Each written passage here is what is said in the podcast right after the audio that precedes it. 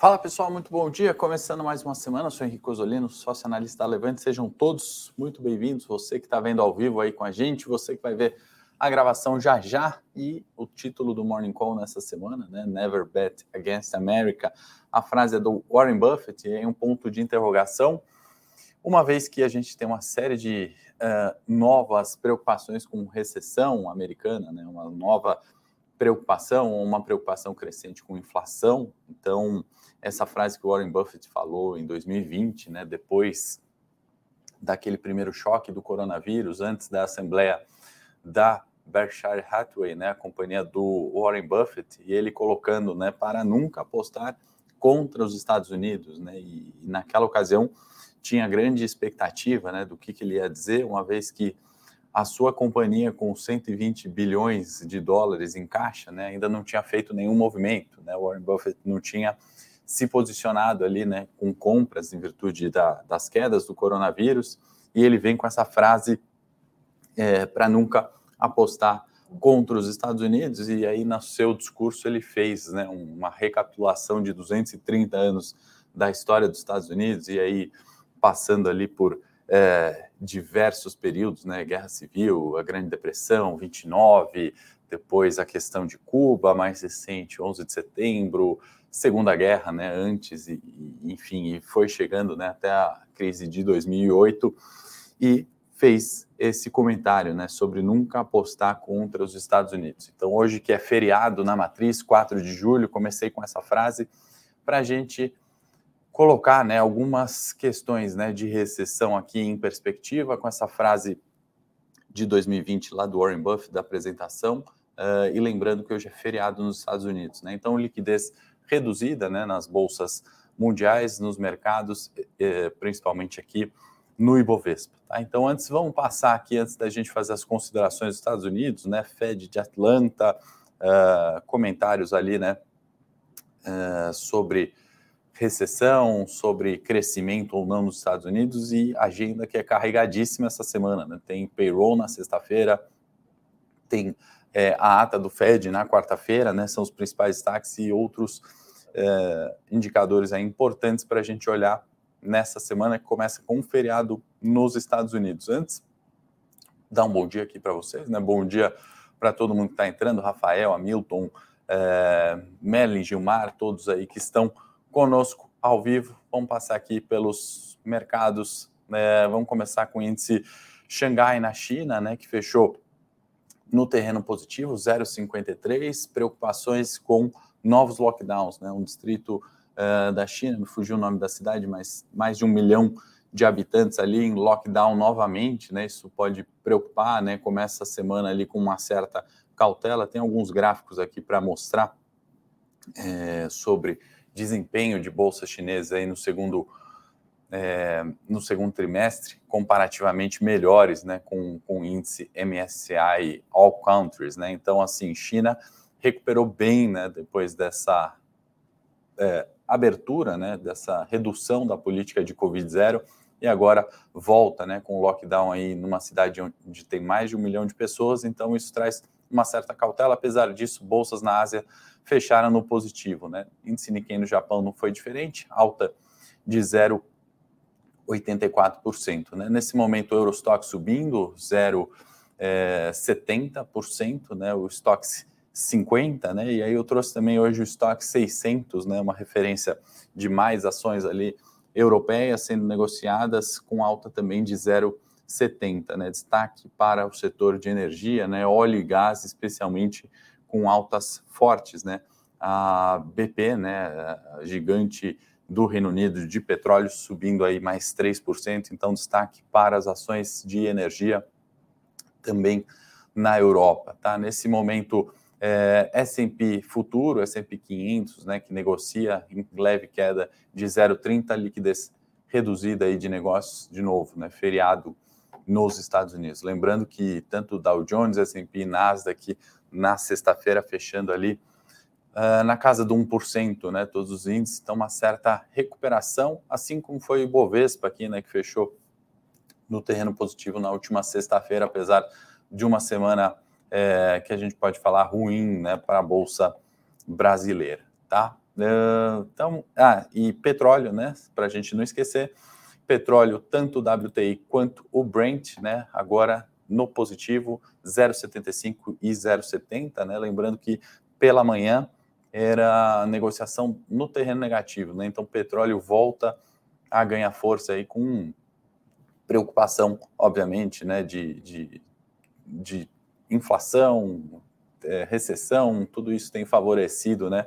A alta do petróleo no curto prazo, né? Inclusive, antes de é, falar de novo de petróleo, né? Eu quero trazer um gráfico aqui. A gente já comentou algumas vezes no Morning Call, né? Sobre a, a expectativa, né? Com, com, com os lucros das empresas, né? E a gente já fez um comparativo do consenso, né? Com o S&P, ou seja, é, essa aqui é a projeção de lucro, tá? Eu trouxe um gráfico diferente dessa vez, não compara com o S&P, tá?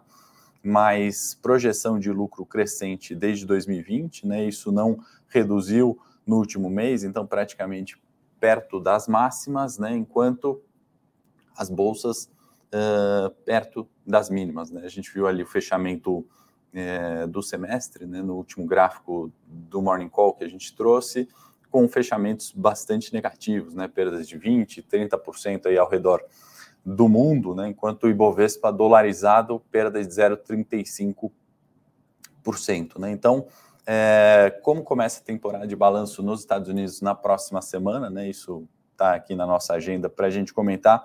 Trouxe esse indicador aqui, que a projeção do lucro por ação dos, do consenso né, não diminuiu. Então, é, a gente tem que observar justamente se, de fato, né, projeção de lucro continuar e vier no fato, né, na, na, divulgação dos resultados das empresas na semana que vem, a gente pode afastar um pouco esse cenário de preocupação com inflação. Né? Aqui eu tenho um outro gráfico que o nosso amigo Cauê, que está aqui atrás, nosso super estagiário, trouxe para a gente. Né? Ele faz um comparativo aqui de fevereiro de 2022 com é, uma média né, do, do, dos meses subsequentes à troca né, da uh, exportação de petróleo russo. Né? Então a gente vê que até fevereiro, né, pré guerra na Ucrânia, né? Você tinha ali uma parcela ainda uh, de Estados Unidos, você tinha uma parcela significativa de Europa, né? E agora a gente viu já o amarelinho aqui, redução da Europa, Estados Unidos sumiu, né?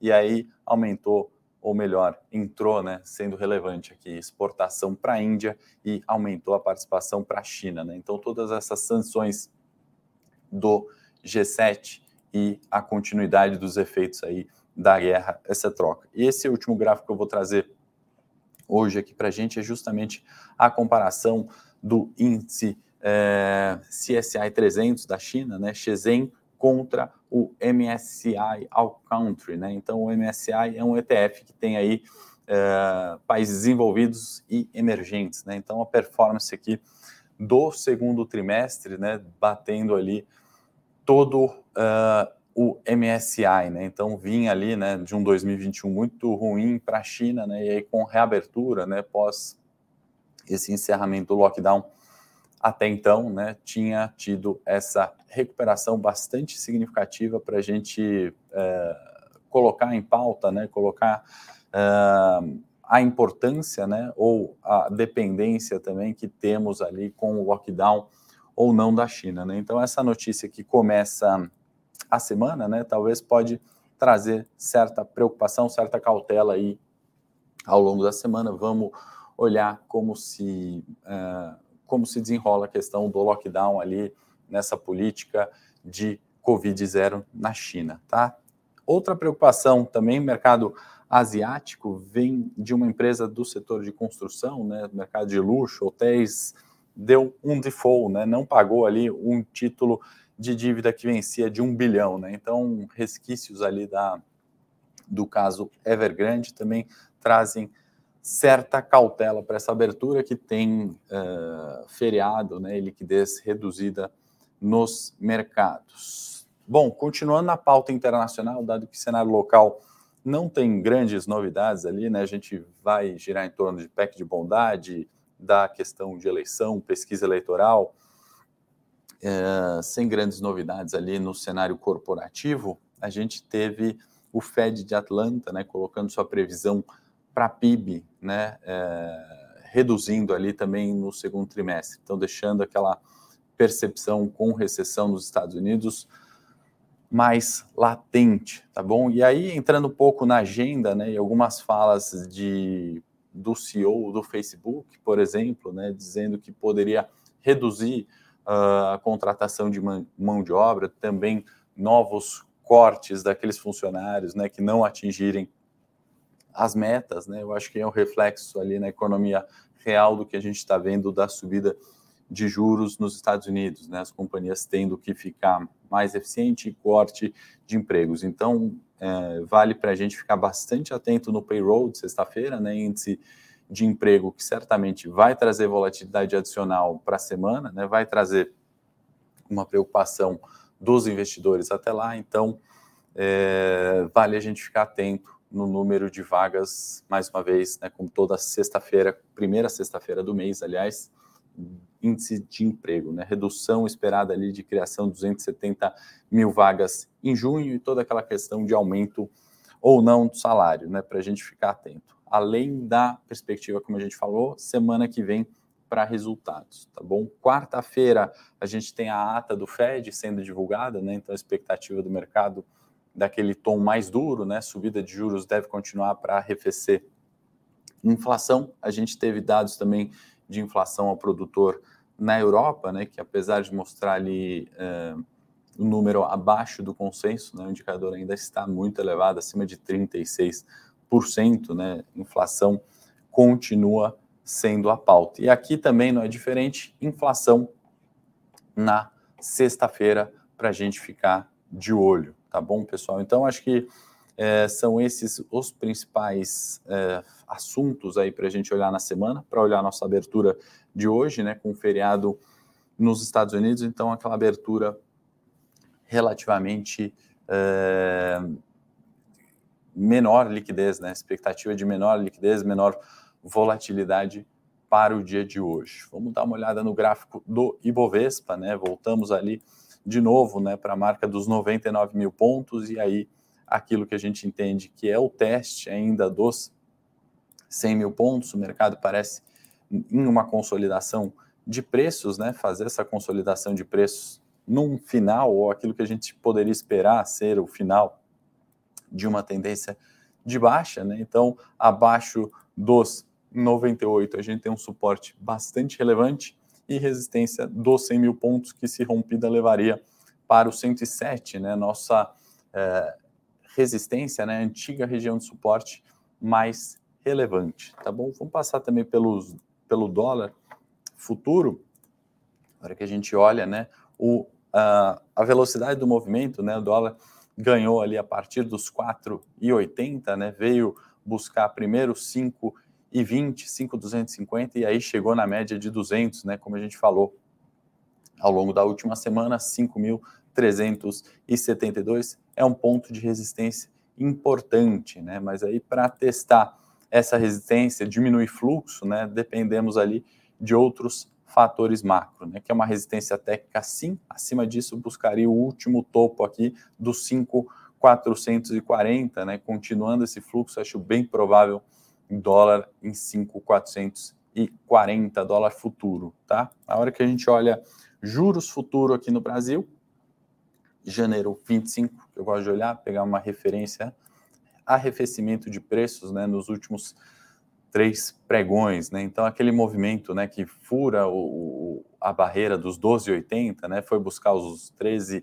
e 16 só em momentos de grande volatilidade mesmo, índice é, juros janeiro 25 arrefecendo novamente. Né? Acho que a gente está se distanciando dos 12 e 30, né, suporte mais relevante, e chegando num ponto neutro ali perto da média de 17 períodos, 12 e 60, né? Então 12 e 60 sendo o suporte agora, né? Talvez a gente possa subir para 12 e 60 e resistência aqui por enquanto mantida em 12 e 80, tá bom, pessoal? Bom, cenário corporativo relativamente esvaziado, né? Tem Unidas pagando dividendos 0,83 por ação, tem Enalta com uma parada programada ali, né? A companhia é, anunciou ali a parada é, programada, pode afetar os preços ali no curtíssimo prazo da Enal. Tá sem grandes novidades nas outras empresas ali, ou nada que a gente tenha tido como destaque para essa abertura de hoje, tá? No mais, desejo a todos aí uma excelente semana.